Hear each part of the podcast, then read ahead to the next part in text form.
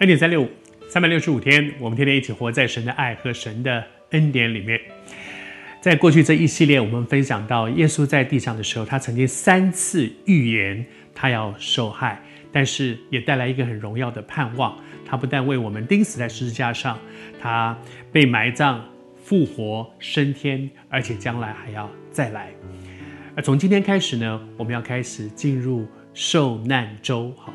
但是在耶稣跨出这一步往耶路撒冷去的这个这条受苦的十字架的道路之前，耶稣最后说了一段，说什么呢？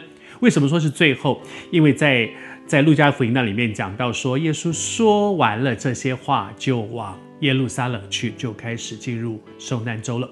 那么在这个最后的一个关键的时刻，耶稣说了什么呢？耶稣说了一个比喻。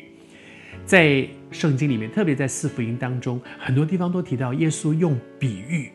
那个比喻在在当时到底是为了什么？为什么他会说这样的话？其实读圣经有一个很重要的属灵原则，就是上下文。他前面耶稣讲了一个比喻，他之前会讲说他为什么说这样的一个比喻。我读给你听哈。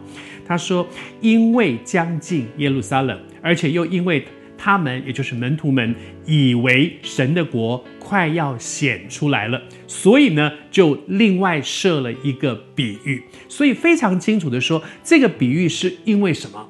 因为门徒有一个想法，他们以为现在往耶路撒冷去，而接下去呢，哇，一定有一些很精彩的事情要发生。在这个过程里面，耶稣特别举了一个例子。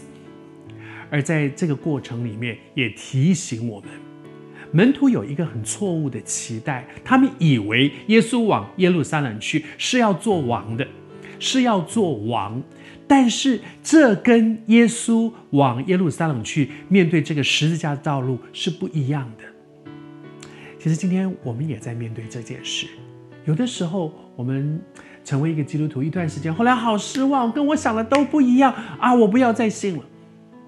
为什么我不要再信了？是因为我以为信耶稣就怎么样怎么样怎么样，后来发现跟我所期待的不一样。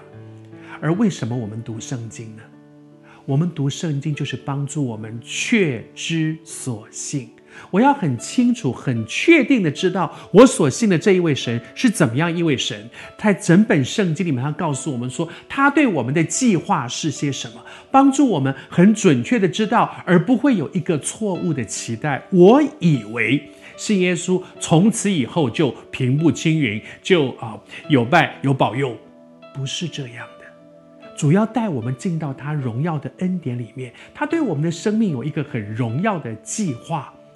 但是，如果我们有一个错误的想法，恐怕有一天我们也会觉得说：“哎呀，怎么会这样？”